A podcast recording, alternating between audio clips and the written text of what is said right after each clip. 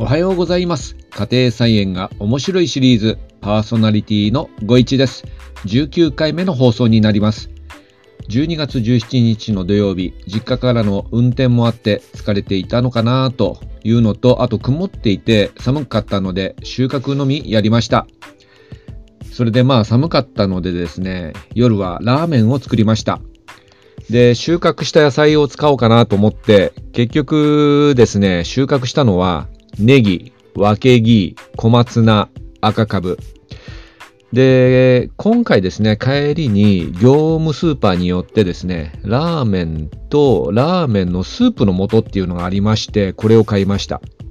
で、メンマ、もやし、あと煮卵、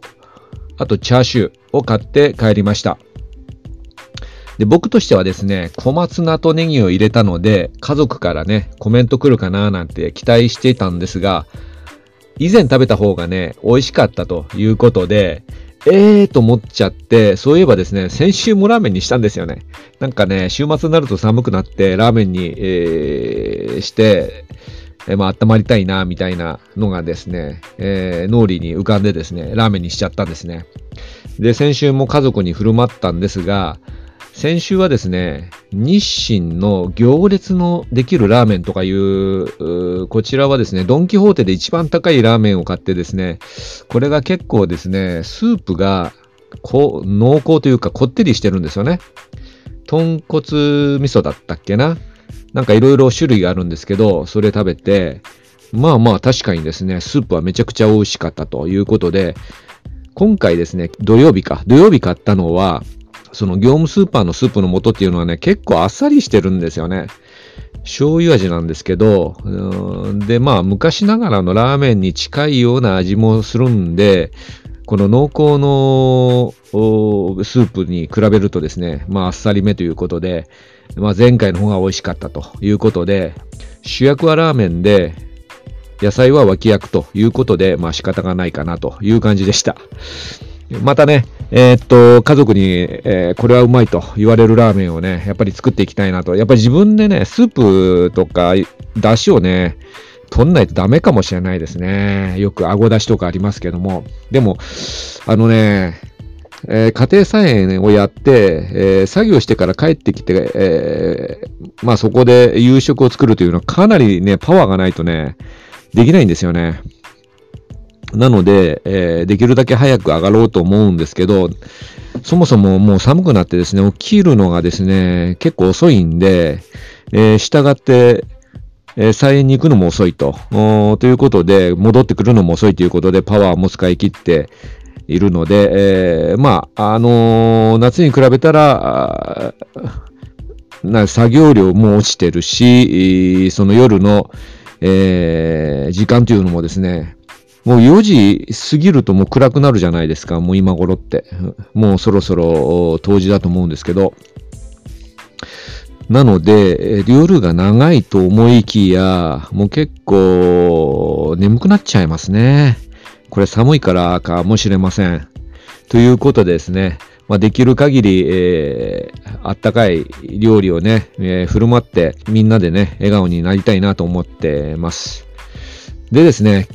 と昨日日曜日12月8日ですね、こちらはですね、パワーが実はあってですね、朝早く起きました。で、なんでかっていうと、たくあんをですね、えー本漬けしたいというのがあってですね、えーこれは干さないたくあん。これをですね、えーまずは今までつけていた、その下漬けのたくあんを洗ってですね、新しく用意した樽にですね、つけて、で、これ干さないたくあんでですね、なぜか砂糖をたくさん入れるんですね。砂糖とお酢と、えーを入れてですね、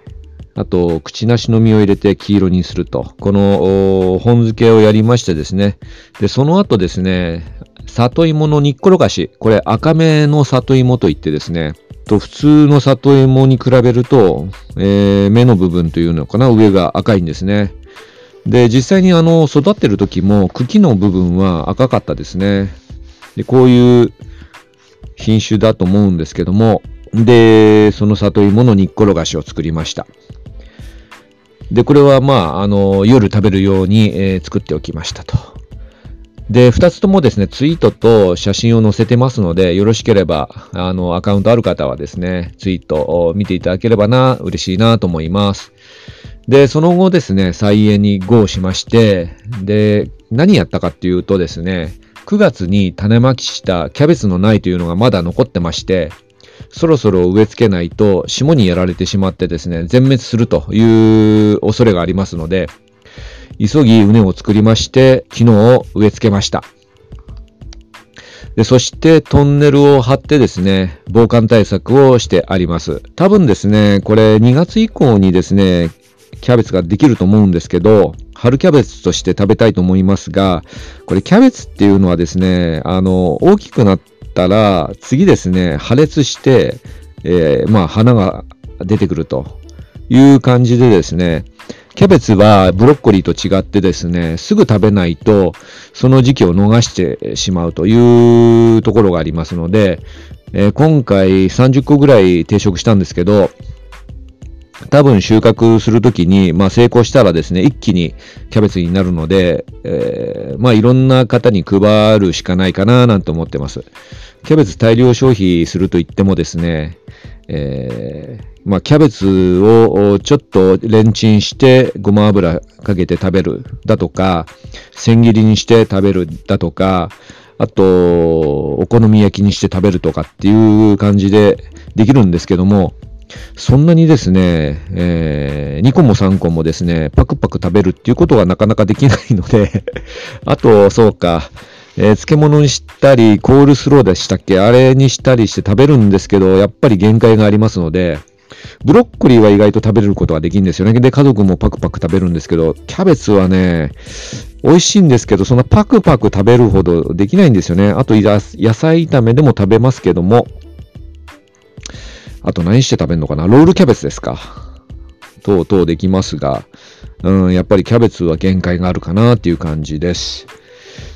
時々食べるとすごく美味しいんですけどね。ですので、えー、まあ、できることを期待しつつ、できすぎたら、あ人にあげて、えー、喜んでもらおうかという作戦でいこうかなと思ってます。今日が12月19で、あともう2週間を切っております。